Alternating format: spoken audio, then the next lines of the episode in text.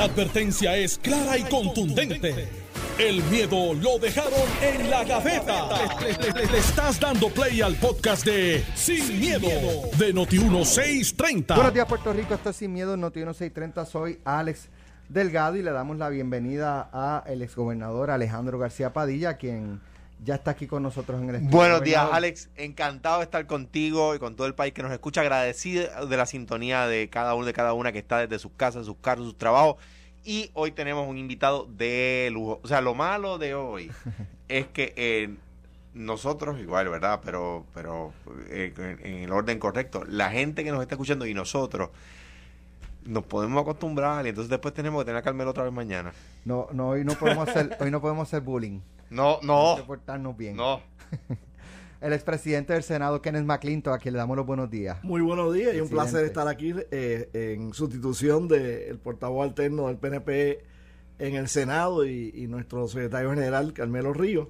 Este, y ciertamente eh, de estar en, en el honor de la compañía de eh, el exgobernador Alejandro García Padilla, amigo de muchos años, y, y estar contigo también, Alex, que tú eres uno de, Sí, hace, hace de los mucho periodistas rato que que, yo no siempre nos distingo. veíamos.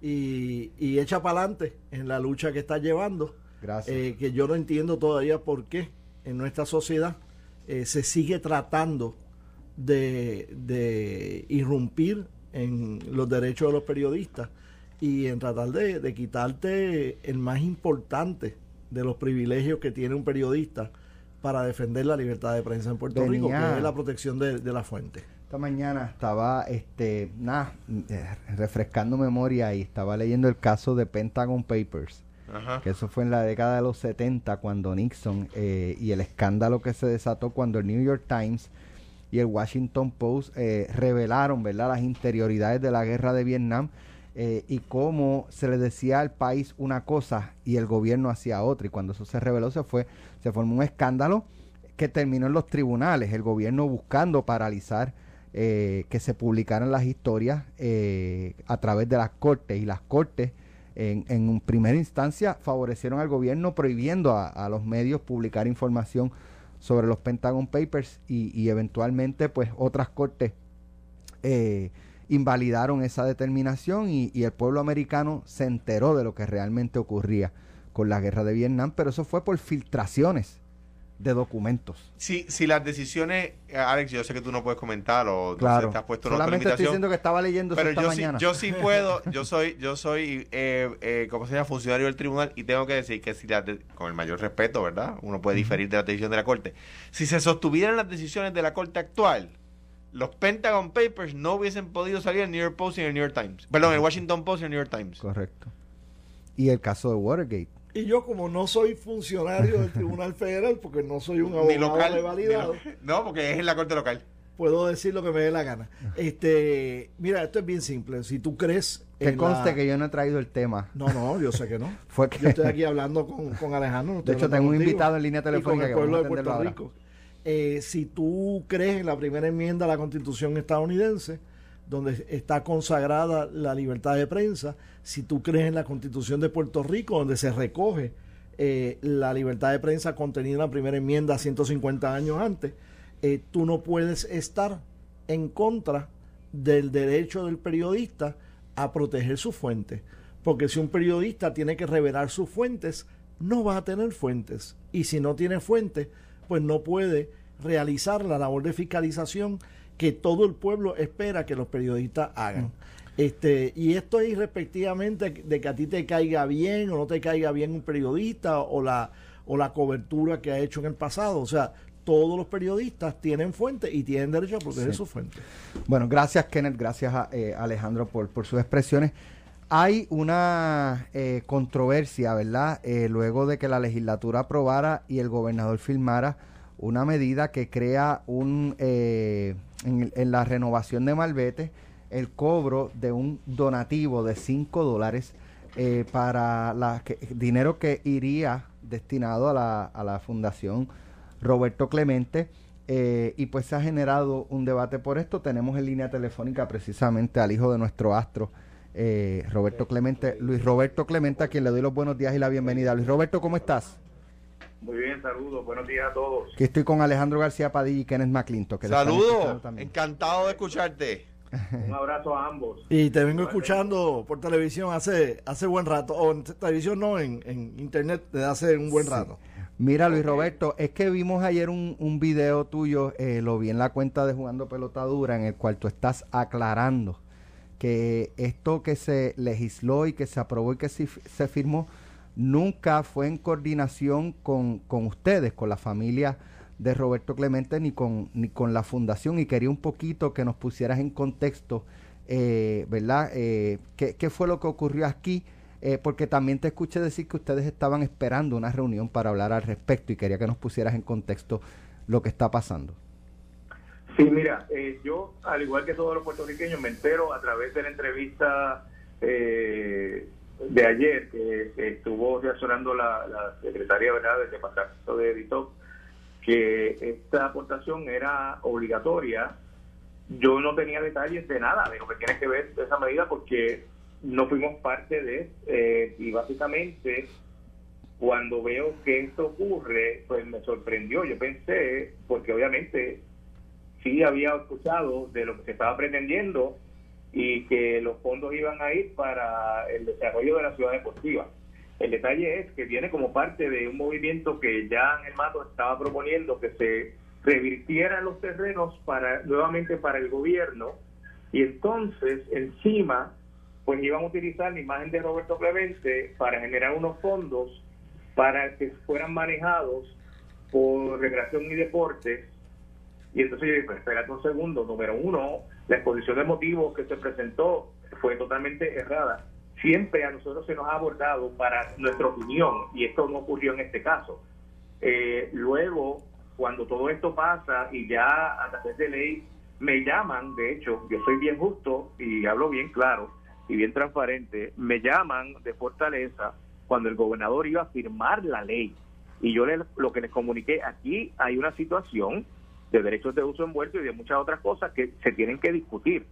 Eh, y, no, no sé, si nos están llamando como para que participáramos en un Zoom o algo así, eh, como cuando el gobernador fuera a firmar, y es que nosotros no estamos de acuerdo, si no se ha discutido nada con nosotros aún. Entonces se quedó como supuestamente que se iba a hacer una reunión, pero me dijeron, pero el gobernador va a firmar. Y dije, bueno, eh, aquí hay que discutir varias cosas. Si va a firmar, fine, pero hay que discutir varias cosas. Quedamos que nos íbamos a, a reunir, nunca se dio esa reunión. Entonces, eh, eh, eh, es preocupante ver la reacción, obviamente, que la puedo comprender, la cabalidad del pueblo, de que estén molestos por este impuesto que nunca, jamás se dijo que iba a ir a la fundación. Siempre se dijo que iba a ir un fondo para el distrito deportivo. No sé, Alejandro, si recuerda, eh, hace mucho tiempo, ¿verdad? Y agradezco las gestiones que en aquel momento eh, eh, pudieron haber hecho. Eh, que yo vengo hablando del distrito deportivo desde esa época. Sí, Y hablamos, entonces- de hecho, se iniciaron las gestiones allí, se llegó a limpiar el lugar, etcétera. Sí, pues ¿qué pasa? Que, que hubo hubo una situación donde ahí se había legislado Cámara de Senado también que se transfirieran los derechos de superficie en perpetuidad al distrito de convenciones. Y Sí, yo le había dicho a, a Jorge "Mira, Jorge, yo no estoy hablando que esto pase al distrito, estoy diciendo que ciudad se convierte en un distrito deportivo que sea propio como existe de convenciones, que haya otro que sea el distrito deportivo, que es la ciudad. Era lo que yo vengo viniendo con ese concepto. De momento Ángel Mato sale proponiéndolo eh, y yo digo, caramba, qué interesante, eh, qué consistirá ese distrito que él está hablando, porque yo sé en qué consiste el mío, ¿verdad? Pero entonces, por eso es que toda esta situación, yo digo, tenemos que sentarnos, gente.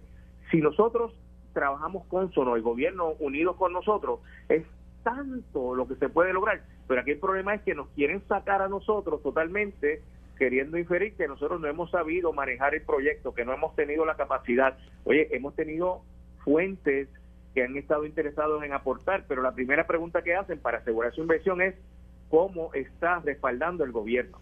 Entonces, si el gobierno lo que en este momento está presentando es que los quieren quitar las tierras y quieren hacer todo lo que quieren hacer con el uso del nombre y todo, es como que, caramba, llevo mucho tiempo esperando. De Washington ha habido comunicación directa al gobierno de que, mira, atiende esta situación, reúnete con ellos y, y cero contestación. O sea, pues ya yo tuve que salir ayer. Cuando yo vi lo que se trata esto, que, que está eh, infiriendo en un gasto obligatorio al pueblo de Puerto Rico y entonces ahora se dice que va a ir a la fundación. Eso no se ha discutido.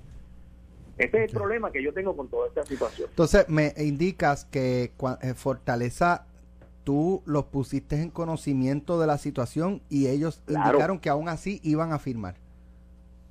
Sí, eh, que íbamos que íbamos a reunirnos, que la ley lo que exponía era que entonces los fondos fueran exclusivamente para el uso de recreación y deportes y todo lo demás. Y bueno, es que se, tiene, se tiene que haber una reunión, si no, o sea, nos están obligando a nosotros tomar otras consideraciones, porque realmente eh, están aquí mencionando haciendo uso de, de, lo que nosotros manejamos. O sea, es, es como un, un, un, proyecto completo como parte de un mismo movimiento y un mismo propósito de quitar las tierras, o sea, que viene entonces eh, eh, trabajado con cómo vamos a generar los fondos, que va a ser con el mismo trademark para generar los fondos y para que los utilice otro.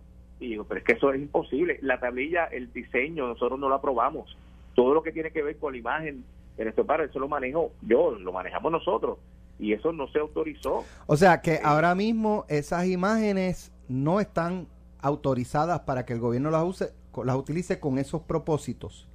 No, nosotros nunca dimos esa autorización, inclusive eh, incluyo otra situación. Esa imagen al tener eh, los logos eh, es propiedad también de Major League Baseball y Major League no fue tampoco consultado para el uso de esa imagen. O sea, que hay una doble situación. No, me parece a mí que es un, tema que, hay que atender. Eh, hay un, un, recurso que siempre tiene a su disposición el gobernador, que él conoce muy bien, también lo tienen los presidentes del cuerpo, que es una opinión del Departamento de Justicia. Yo creo, pero yo creo que no se debería llegar a tanto. Yo creo que eh, hablando la gente se entiende. En aquella, ocasión, en aquella ocasión trabajamos muy bien.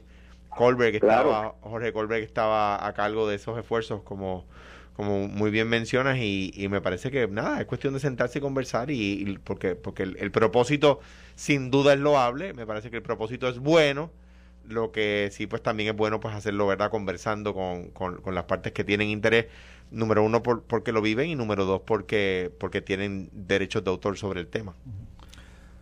Correcto. Bueno, yo eh, en, en mi 40 años de, de, de, carrera cuidado, cuidado. pública. bueno, yo cumplo 65 mañana. Por eso, te iba a decir, por eso te iba a decir. En el servicio público. este eh, Siempre apoyé eh, la ciudad eh, Roberto Clemente.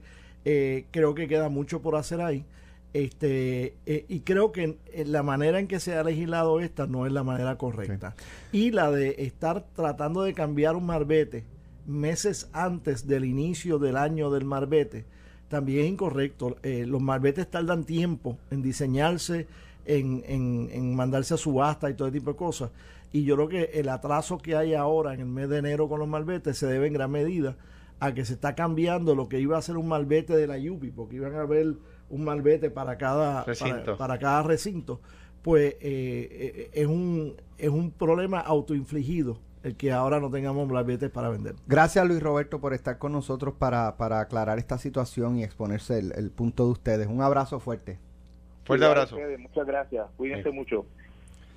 Bueno, yo, ¿verdad? Eh, es como él dice, o sea, ellos están conscientes de, de, la incomodidad de la ciudadanía, eh, pues por pues que otro cargo más, eh, que hasta qué punto es un donativo cuando te obligan a pagarlo, si es que te están obligando a pagarlo. En eso, yo soy una persona que soy bastante caritativo. Me molesta que nuestra sociedad no es una sociedad caritativa, que en Puerto Rico eh, lo usual es la de no donar dinero y la de no aprovechar tampoco los incentivos que ofrece el gobierno para que tú dones dinero. Este, que lo hace un poquito menos caritativo, pero, pero eh, te da la oportunidad de pensarlo dos veces y donar algo y, y sacar algún alguna a que este, tú puedes reclamar esos donativos en las planillas. Sí, hay, hay, unos cuando se legisla así se puede, no todos los donativos que uno da se pueden. No, no todos. No pero hay unos que sí. De hecho, yo inclusive yo yo ah, yo, aprendo con Kenneth todos los días, porque mira, cuando el Partido Popular está en el poder es otro aumento, cuando el PNP está en el poder es caridad. No, que te digo que esta gente. Mira. Pero yo sí creo, por ejemplo, que tú decís, pues mira, tienes que dar no 5, 10 dólares. Ferdinand destacaba en la, anoche. En la ah, planilla. Este, pero que te den una lista de 5 o 10 eh, eh, donativos Entidades, claro. entidades, y tú escoges la que tú quieras o las que tú quieras, y si tú no escoges, que entonces hecho, ese lo- año mí- se le dé a la fundación. Lo de pueden hacer, lo pueden hacer los empleados públicos Sí, eh, con, con- estatales y federales. exacto, lo pueden hacer eh, eh, y hay lo de eh, creo que era Boys and Girls Club, Sí, algo todo así, eso. hay- De hecho, el secretario de Estado es el que dirige ese esfuerzo todos los años. Así que este año le toca a, a, a Omar Marrero Omar. De hecho, a mí, y, y lo decía Ferdinand ayer, este, o sea, eh, hasta qué punto eh, el gobierno las prioridades, porque no es que, ¿verdad?, la, la Fundación Roberto Clemente o el Complejo Deportivo o, lo- o lo que se quiera no tenga méritos. Eh, pero, por ejemplo, ¿cómo estamos con el centro de trauma? ¿Sabes? Este, entonces, ¿Cómo 5 estamos- dólares, ¿Cómo cinco dólares con para... El centro de diabetes que está en peligro de poder cerrar. 5 que de hecho dólares para la fundación, para, para este propósito, que re- repito, no se le quitan los méritos, pero estamos pensando en el centro de trauma, porque aquí se cobran, creo que son 2 dólares para el centro de trauma. Oye, en lo de los celulares se cobra para el 911, y el 911 está hecho 911. 911. Y está, o sea, es ellos están reclamando que los es fondos no llegan. mía que cuando yo lo aprobé, Eso es correcto. me dijeron, ah, te van a derrotar en las próximas elecciones por haber cobrado esos 50 centavos. Mira, el bien que se ha hecho con el 911, que no pero, existía antes. pero lo, lo último que yo vi es que las facilidades están desmejoradas, que no tienen personal. Entonces, ¿sabes la cantidad de celulares que, pa- celulares que pagan aquí 50 centavos Sí. para el 911?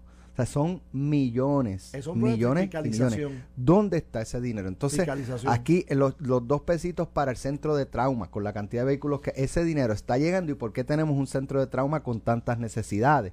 O sea, aquí se legisla, se legisla, se legisla, pero después como que nadie Sí. le da seguimiento, se sobreconfía en el manejo de esos fondos, pero no se le da seguimiento, por ejemplo, este en, en ir a ver cómo están las facilidades de, del 911. Ujú. ¿sabes? Eh, y, y eso es terrible, que no se le dé aquí Y no es continuidad a las las cosas. es el que el sobrante, que hay un sobrante y está diseñado para que sea un sobrante, se reparte entre los municipios y las agencias participantes para la compra de vehículos rodantes, para ir mejorando eh, Ahora, los vehículos a través Quiero retomar porque esto que voy a traer en la próxima media hora toca el bolsillo de todo el mundo, de todos los que nos están escuchando. Hay un proyecto de ley eh, para establecer una especie de moratoria eh, para que los ciudadanos no tengan que pagar los aumentos tanto de luz como de agua como de peajes. De hecho, creo que Joe Biden está citando a las legisladoras que presentaron eso para que se reúnan con él para ver si lo hacen a nivel nacional para así eliminar la inflación a nivel Pero la pregunta es, eh. ¿qué es una moratoria? ¿Qué es una moratoria? Porque la gente probablemente pudieran estar pensando en, no voy a pagar el aumento de, de agua y de luz y de, eh, y de Eh, peaje. es- exactamente. Vamos cuando regresemos a explicarles. Déjame es decir bien moratoria. rapidito, hablando del precio de la luz, en casa llevamos ya a este momento 16 horas sin luz. Porque no tiene ¿no? eh, Eh, paneles solares. Nosotros tenemos paneles solares, pero Sí, pero la comunidad no la tiene luz. comunidad tiene luz y el olor a diésel, porque todas las plantas están prendidas. De hecho, en algún momento de la noche la- las baterías de casa dejaron de proveer porque se agotaron y prendió la planta. Eh, pero llevamos más de 16 horas sin luz. Cuando yo salí para acá, casi a las 9 de la mañana, estaba llegando Luma.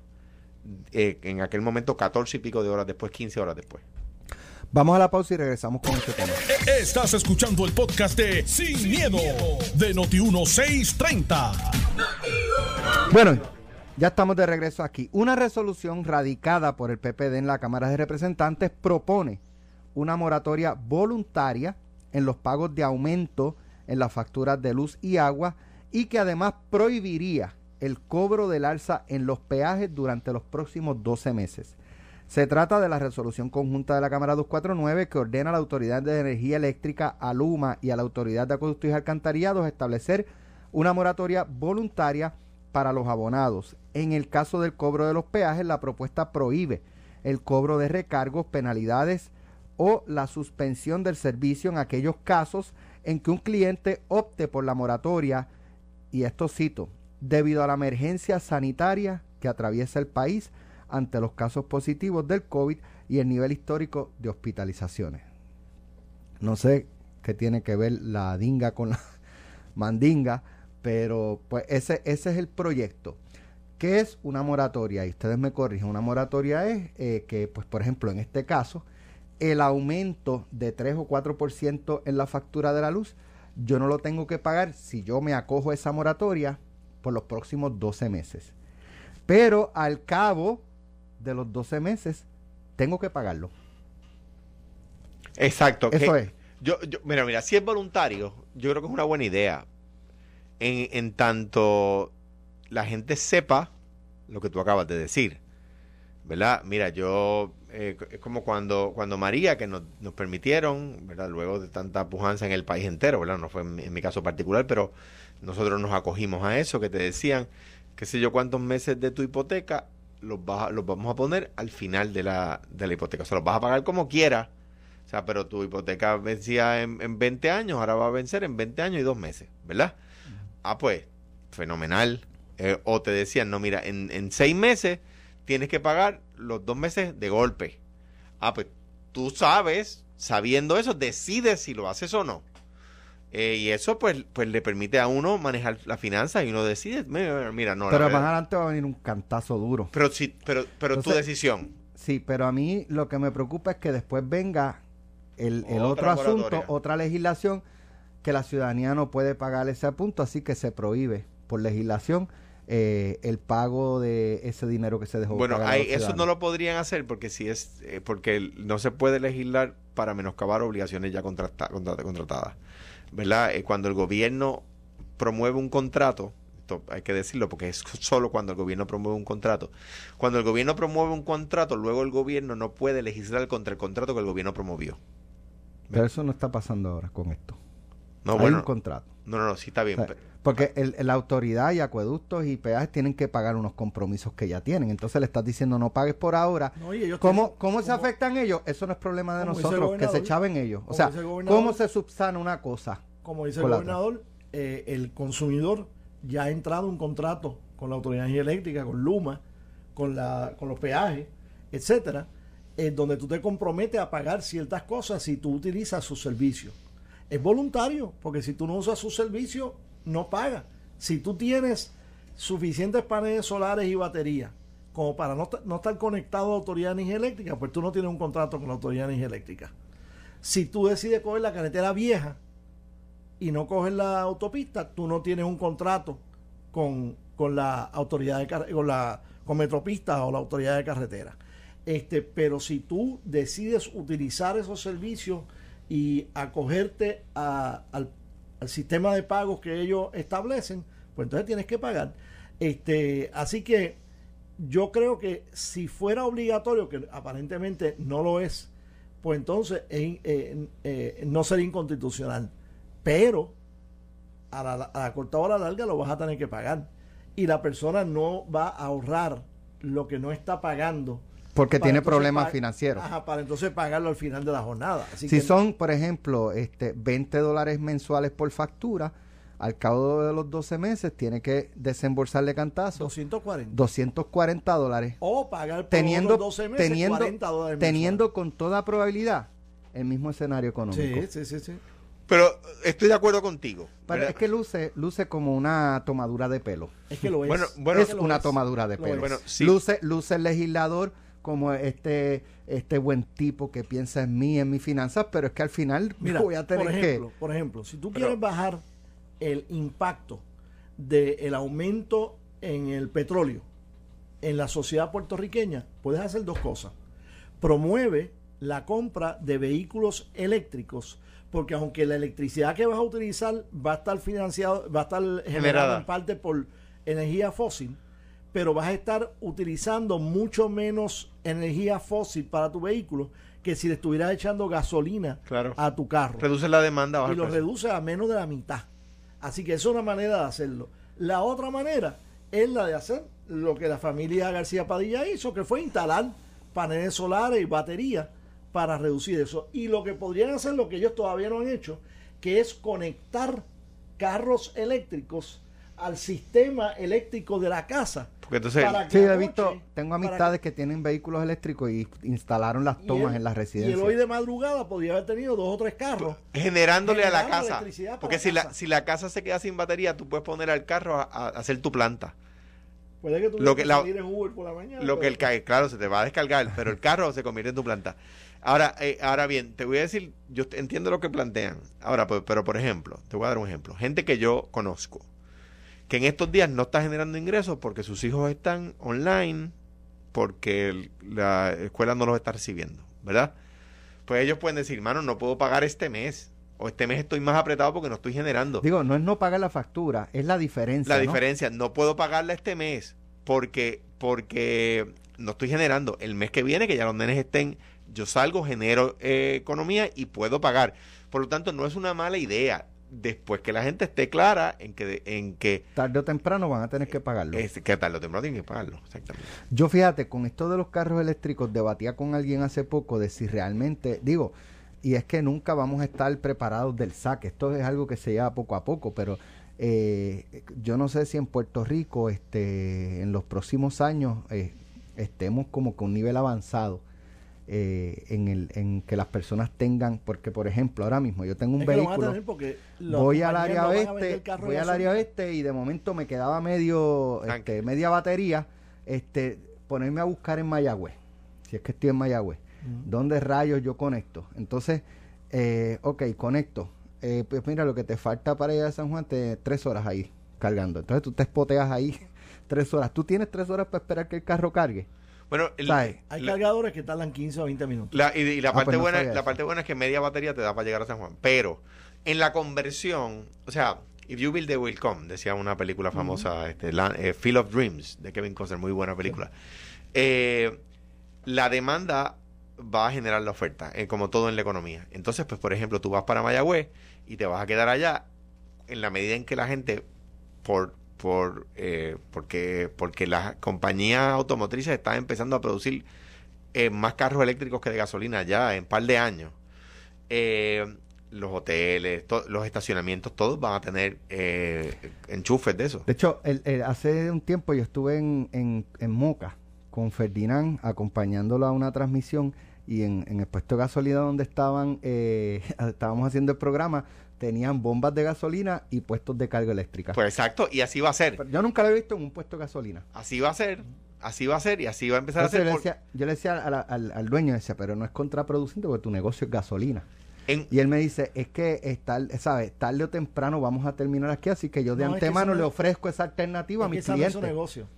Su negocio Es el convenience es store. el convenience store donde te vas a comer un quesito Exacto. y un café. O compraste los- durante los las 20 meriendas para los nenes. o- los 20 minutos que va a tardar el carro en llenarse por completo si él compra el cargador caro que te va a, a llenar el- la batería en 20 minutos. Y quieres saber algo, Alex. Esto no es si esto va a ser así en el futuro. Va a ser así. Va a ser en el así. futuro. ¿Cuántos gasolineros tú ves que venden que venden heno sí, para los No caballos. para los caballos? Ninguno. Se El cambio se da. se estarían jaltando ahora mismo porque está escaso. Te tengo que decir.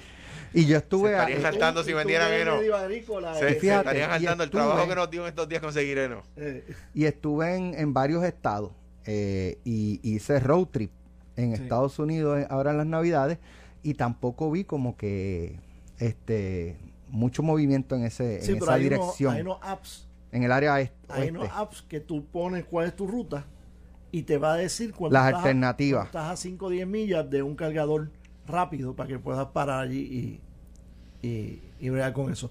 Eso va a venir en Puerto Rico, pero nuevamente tú sabes que el sector privado se pasa quejándose de que el gobierno siempre está obligándolos a hacer cosas. ¿Tú sabes por qué el gobierno obliga al sector privado a hacer cosas? Bueno, porque el sector privado en Puerto Rico por lo menos es bien tímido Seguro. es bien cobarde también porque Seguro. no exigen a los gobiernos lo que deben estar exigiendo y, y no hacen las cosas y tienes tú que obligarlos a A mí me encanta ver a la gente del sector privado decir que el gobierno es demasiado grande. Si mañana el gobierno de Puerto Rico se redujera, el sector privado quiebra. Porque el sector privado de Puerto Rico depende del gobierno. ¿Y por qué depende del gobierno? Porque no se atreven a crecer. Eh, eh, en los Estados Unidos y en la América Latina y en Europa, en todas partes, la empresa privada es bastante más rica. Tú tienes en Puerto Rico empresarios Eh, a mí me gusta mencionar me gusta mencionar a Jorge Colón. ¿Crecería el sector privado si el gobierno no se entorometiera tanto y no Eh, entorpeciera tanto? No, ¿y por No. qué? ¿Y por qué? La- la- no, por ejemplo, eso vamos- es una excusa. Alejandro, los permisos. Eso es una excusa. Vamos a los Sí, permisos. fantástico. pero, pero, ¿por qué? Vamos a los pero es permisos, que el que quiere, el que quiere crecer, Ese es el saque. el que quiere crecer y tiene una buena idea, crece en Puerto Rico hoy. 12 meses, Una 18 excusa. meses, Es que 18 meses es- tú metiendo Esa billetes. es la empresa privada Alejandro, llorando. Alejandro, es la Yo te verdad. presento las personas. Alex, ¿cuánto- yo te las presento. Vamos, vamos, vamos, vamos, vamos, vamos, Iván, pero, Vale. pero, pero que traigan los expedientes, porque por ejemplo, Claro, porque por claro. ejemplo a mí me traían ese llanto cuando yo era gobernador, me traían ese llanto, ¿verdad? Y me hacían pasar la vergüenza de llamar a la, a la- a la- al, al jefe de agencia y decir, mire, sí, sí, gobernador, lo que pasa es que el- el- el- el- el- lo que ellos quieren hacer, por ejemplo, un camión de bomberos no puede pasar. Por lo tanto, no lo pueden hacer. Y uno tenía que decirle, hermano, ay, bueno, sí es verdad, ellos nos pidieron ese arreglo, pero el arquitecto no lo ha entregado. Ah, espérate, Sí, entonces pero, no. pero, pero son más las historias de lo que toma abrir un negocio en los, en los Estados Unidos, en Puerto Rico, eh, que toma meses y la persona metiendo billetes, metiendo billetes, ¿por qué- metiendo billetes. Y ahora este permiso, y ahora este otro, ¿Cuántas- y ahora, y no, ¿Y sabes qué, Alex? y después de meter tanto dinero, no va. ¿Y Alex, por, qué, ¿Y por qué hay empresarios creciendo en Puerto Rico a todo lo que da? ¿Por qué? Pero es ah, que porque tú, me, esos estás- tienen tú, me estás, suerte. tú me estás diciendo que no. Ahora te estás. no, no, no. Tú me dijiste ahorita No, no, que, no, no que no me- quieren crecer No, y ahora no, me dices no, que están No, creciendo. pero no me escuchaste. Te dije, te- no, fíjate, te dije, hasta, te dije hasta Jorge Colón de ejemplo. O sea, lo que pasa es que quizás no me escuchaste, exacto. Este, porque hay, hay excepciones. Tú tienes a Rey. Son los menos. Tú tienes a Rey, pero, ah, pero se atreven, trabajan que se acabó. Y no se sientan a llorar.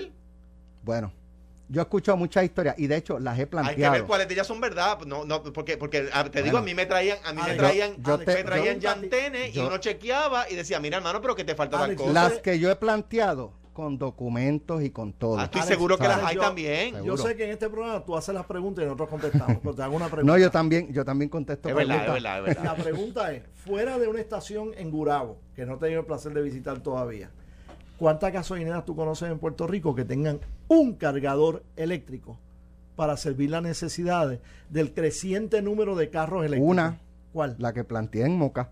en Moca. eso, aparte en de esa, Moca, dice. Exacto, no, Moca aparte de esa no. Dos. Ah, ok, ok. Ok. Dos entonces, me alegro, ya se han duplicado.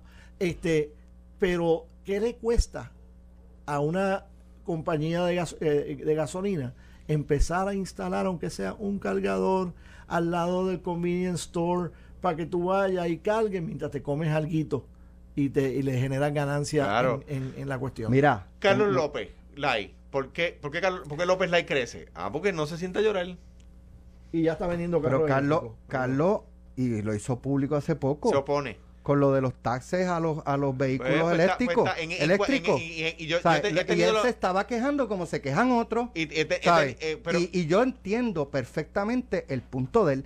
Los costos de los carros eléctricos no son accesibles para la ciudadanía Falso. promedio. Falso. eso, eso- eso no es verdad. Lo que no hay es oferta suficiente. ¿Cuánto en el- cuesta? En el año modelo Varía, ¿cuánto 2020, cuesta? En Varía el año, mucho. lo menos. En el año, Lo menos. En el año 15 mil dólares. Menos no, también. Y menos también. no. En el año modelo Porque no 2020. quiero decir 40 o pero 50 para hecho, arriba. No, Alex. Un no. hecho, un Es lo hecho. que yo he visto. No, no. un no. hecho.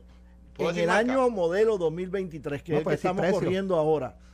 En el año modelo Menos de 15 2023, que empieza este año a venderse los quiero carros. verlo. A ver En si este año, Te digo fuera del aire. Dale. En este año 2023, que comienza a venderse los carros en agosto, septiembre de este año, la estadística nacional es que se llega al punto de inflexión donde los carros eléctricos no van a costar más que los carros eh, no eléctricos en promedio. Y de Gocho, Por lo menos la venta de los carros allá. Y no hay ninguna razón para que esos mismos precios no apliquen a Puerto Rico. de hecho, y ese planteamiento lo traía Carlito. Que- O sea, y- que y- los y- costos son para personas y- de poder adquisitivo, entonces los eximimos de pagar y- y en taxes esa- y en- y en- por esos sí, pero- carros. Pero, pero, lo que pasa es que no quiero, porque Carlos es de esos empresarios que yo admiro, que crece en Puerto Rico, que no es de la, no es de las generaciones cansadas. Claro. Hay unos que cogieron la chiringa volando y la chiringa está a la misma altura o más bajita. Carlos la ha elevado más. Ahora bien, en ese punto yo discrepo de él. ¿Por qué? Porque se trata, es un tema de, de- es un tema de mercado. Eh, la- hay marcas que están siendo más agresivas trayendo modelos eléctricos y marcas que están saliendo están siendo menos agresivas pues las menos agresivas se van van a, van a sufrir Mira, no quiero irme porque eh, sin tocar el tampoco tema, me quiero ir el secretario de Educación va hoy a la legislatura. ¿Qué esperan ustedes? Mira, yo, a mí me, me ha parecido hasta ahora, ¿verdad? Un buen secretario. Yo creo, yo no he escuchado nada eh, que le impida ser confirmado a mi juicio. Eh, eh, lo conozco personalmente porque tuvo, tuve la oportunidad de trabajar con él. Él fue importante en que el caso de con, Rosa Lidia- Ra- este, con este. Rafael, con Rafael Román, Rafael Román. pero él estaba en justicia y lleva y para y obviamente con educación cuando logramos eh, cerrar el caso de, de educación especial que llevaba desde la década del 80 yo creo de José Lidia eh, lo que le pusimos fin a esa demanda fue con eh, o sea él estaba en el departamento de justicia y nos reuníamos muchas veces luego pasó al departamento de educación. Me parece bueno me parece que cuando dirigió educación especial lo hizo bien. Eh, ahora la vista pública es precisamente para ir más allá. Claro. y ese es el proceso y hay que seguirlo. Que yo espero que salga bien. Kenneth, Hoy yo estoy con un compañero de panel que es víctima o beneficiario de mi filosofía de confirmación. así es Yo nunca eh, condicioné el confirmar. tú aguantaste las vacantes del Supremo, pero No, yo no aguanté las vacantes. no, No, hubo leí- eso leí yo un tuit que te, que, te, Supremo. que te sentías orgulloso de haberlas aguantado. No. Eso fue un tuit que yo vi en tu cuenta. Bueno, hubo, hubo muchas ofertas. es más malo que la NABU hubo muchas ofertas de que se nombrara tal o cual persona.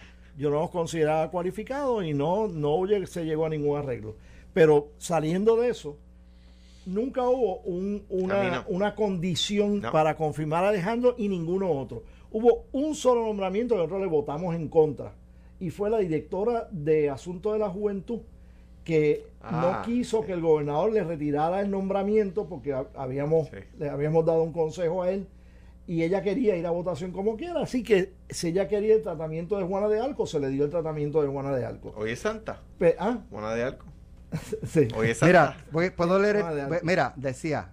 Sé que a los PPD no les gustó, pero me enorgullece que como presidente del Senado mantuve vacantes los asientos de Corrada por casi cuatro años, Fuster y Rebollo, para que los llenara Luis Fortuño. No era porque si estaban meritorios o no, era para que los Al llenara final Luis del Fortuño. camino, para que lo llenara el que fuera a ser gobernador, yo entendía que iba a ser Luis Fortuño. eh, Alejandro creía que iba a ser este Aníbal. Aníbal, y resultó que fue Luis Fortuño. Y fue un fue discutido en esa campaña electoral el hecho de que había tres vacantes Del y que 2008. saliera ah, Del 2008. del 2008. Y el pueblo escogió por 230 mil votos al candidato del PNP para que llenara las vacantes y aumentó de 17 a 21 el tamaño de la delegación del PNP en el Senado para que fuera la delegación que evaluara de los nombramientos. Gracias, hoy, y hoy tenemos a mi juicio no, ¿verdad? Con el mayor respeto, lo digo igual, como, igual que en Estados Unidos, en cual- donde, donde sea en el mundo, un tribunal mucho más conservador de lo que teníamos entonces, era un, un tribunal mucho más eh, eh, vanguardista a mi juicio. Bueno, Gracias, el- Alejandro. El que nombraba era, Era conservador. Gracias, gracias Kenneth. Si ves a Alfredo, dile que doy recompensa por, por él, por, por que tenga información de él. Así que Ah, pues, gracias. Bueno, vamos a una información eh, muy importante. Atención pequeño y mediano comerciante. Tú también puedes generar ingresos adicionales para tu negocio con las máquinas de juegos de azar en ruta. Con máquinas fabricadas aquí en Puerto Rico, con manos puertorriqueñas, añades una opción de entretenimiento a quienes te visitan. Pero si vas a instalar máquinas, y este es el mensaje principal en tu negocio, asegúrate que sean de un operador certificado por la Comisión de Juegos de Puerto Rico según requiere la ley. Para más información, visita la página oficial www.domarpr.com domarpr.com Domar protegiendo al de aquí. Esto es un mensaje auspiciado. Lo próximo pelota dura en Noti1. Esto fue, el podcast de Sin, miedo, de Noti1630. Dale play a tu podcast favorito a través de Apple Podcasts, Spotify, Google Podcasts, Stitcher y notiuno.com.